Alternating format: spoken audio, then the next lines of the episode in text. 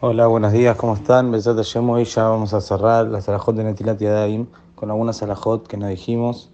En primer lugar, una persona que duerme la siesta, es decir, duerme durante el día. Ahí Shulchan trae que hay dudas si tiene que hacer Netilá o no.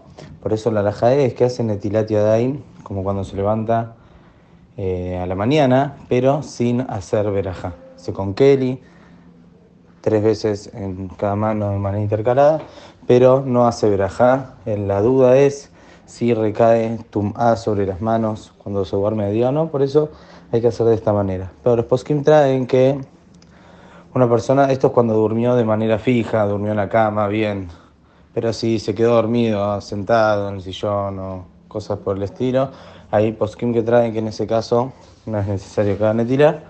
De todas formas, si puede hacer, eh, que en realidad no cuesta nada, entonces estaría bien hacer. Hay, otras cosas por las cuales se debe hacer Netilat Yadayim, pero no tienen el mismo nivel que Netilat Yadayim de la mañana del que estamos hablando. Por ejemplo, una persona que fue al baño durante el día tiene que cuando sale del baño hacer Netilat Yadayim.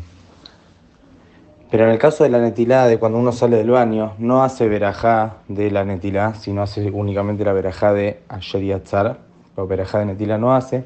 Y también, según la alajá, no es necesario hacer con un keli, con un utensilio, o sea, con una jarra, un vaso, ni tampoco, según la alajá, es necesario que haga tres veces de manera intercalada. De todas maneras, los poskim traen que es bueno, la persona que puede hacer con un keli intercalado tres veces, es bueno pero Minaddin, según la halajá, no es necesario hacer de esta manera.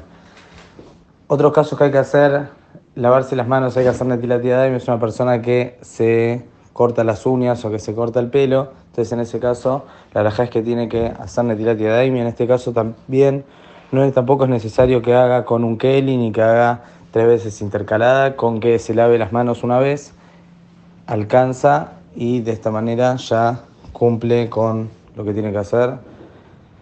Después hay varios otros casos que la persona tiene que hacer netilá, una persona que se tocó una parte del cuerpo que está cubierta, que tiene transpiración, también en ese caso se debe lavar las manos, pero tampoco hace falta hacer netilat con verajá ni con un keli.